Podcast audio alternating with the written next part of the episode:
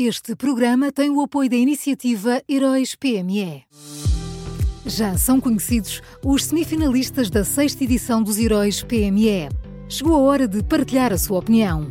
Vote já na sua história favorita em heróispme.pt e ajude a selecionar os finalistas de cada categoria. Tem até ao dia 19 de maio. Esta é uma iniciativa Unit Consulting.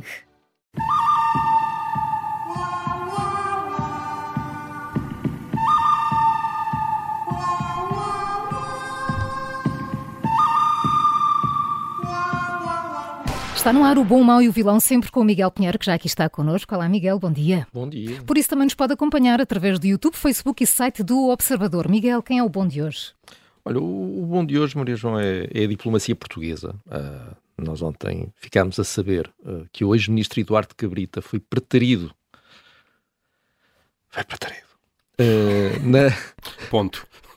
na corrida, era só para as pessoas poderem soltar uma lágrima. Foi preterido na corrida à liderança da Frontex, que é a Agência Europeia da Guarda de Fronteiras e Costeira.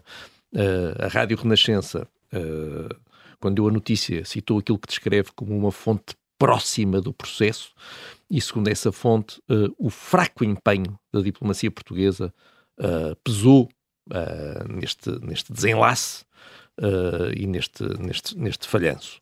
nós estamos habituados a um, a um patrioteirismo segundo o qual devemos sentir orgulho por uh, qualquer vitória no estrangeiro de um português, seja ele qual for, e, e, devemos entrar em depressão por causa de qualquer derrota no estrangeiro de um português, seja ele também qual for.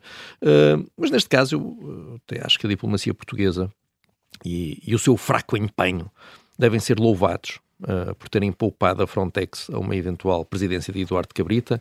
Uh, o assunto das fronteiras europeias é, é demasiado importante para ficar nas mãos de um ex-ministro que nunca devia ter sido ministro. Isso... Diplomatas a serem diplomatas. É, acho que Credos é... a fazerem o seu trabalho. Às vezes, às vezes devemos pôr os interesses da Frontex à frente, à frente dos interesses do país. Uh, tem que ser. A diplomacia portuguesa é então o bom desta quinta-feira e quem é o mau? Olha, o, o é Rui Moreira. Uh, ontem foi-nos contada, uh, contada uma história aparentemente perfeita e de final feliz, uh, que há uns meses um município do Porto contactou o Presidente da Câmara através do Facebook e contou-lhe que estava preocupado, e com toda a razão, aliás, porque a sua casa precisava de obras por ter ainda um telhado em amianto, que é um, é um material perigoso, que obviamente deve ser retirado.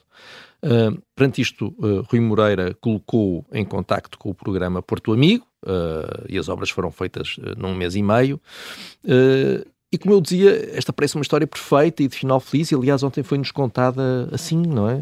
Surgiu a história, já vejam lá esta proximidade com um Presidente da Câmara próximo do povo e que resolve os problemas do povo. Só que é, se olharmos bem, se pensarmos bem, esta história está longe de ser uh, perfeita, porque a moral da história é esta.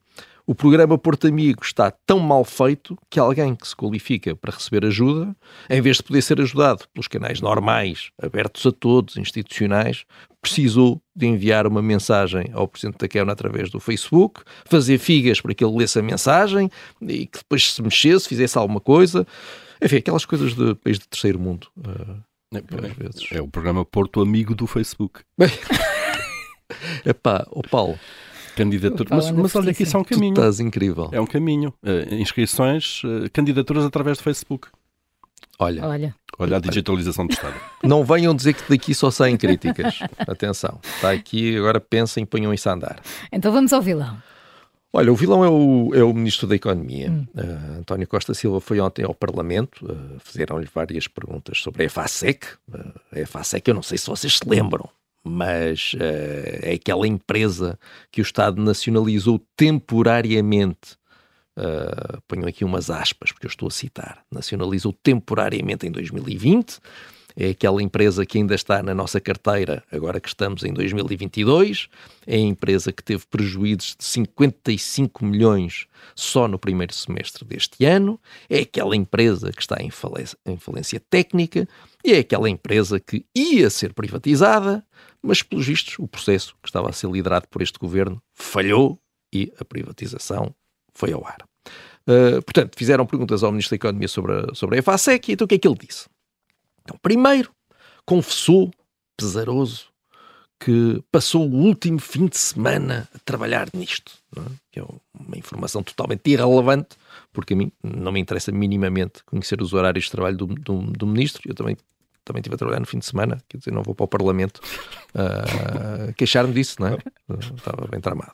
Uh, depois o ministro explicou que o problema é complexo, estou a citá-lo, é uma informação totalmente dispensável, porque se o governo queria evitar ter que resolver este problema complexo, bastava não ter nacionalizado a empresa. O governo é que decidiu nacionalizar a empresa. Portanto, agora, uh, se não pensou no assunto, devia ter uh, pensado. Não foi por falta de aviso, aliás. Uh, e, finalmente, o ministro garantiu que vai fazer tudo. Maria João, ele vai é fazer tudo. Mas é tudo, hein? não é só um bocadinho. Incluindo trabalhar ao fim de semana. Exato, tudo. Não é só trabalhar ao sábado. Sábado, e domingo, domingo vai fazer tudo para a EFASEC reembolsar na totalidade o dinheiro que já lá foi posto pelo Estado, ou melhor, por nós, não é? Uh, mas depois avisou que não pode dar nenhuma garantia de que isso aconteça. Ele faz tudo, mas não dá nenhuma garantia.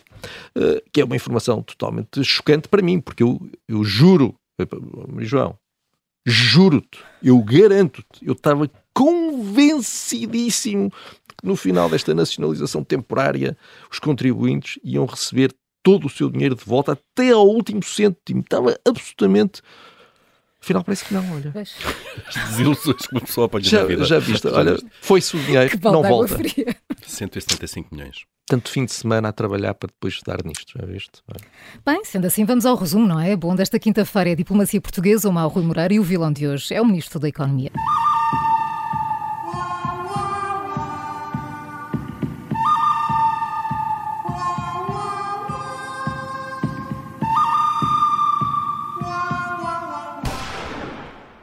Este programa tem o apoio da iniciativa Heróis PME.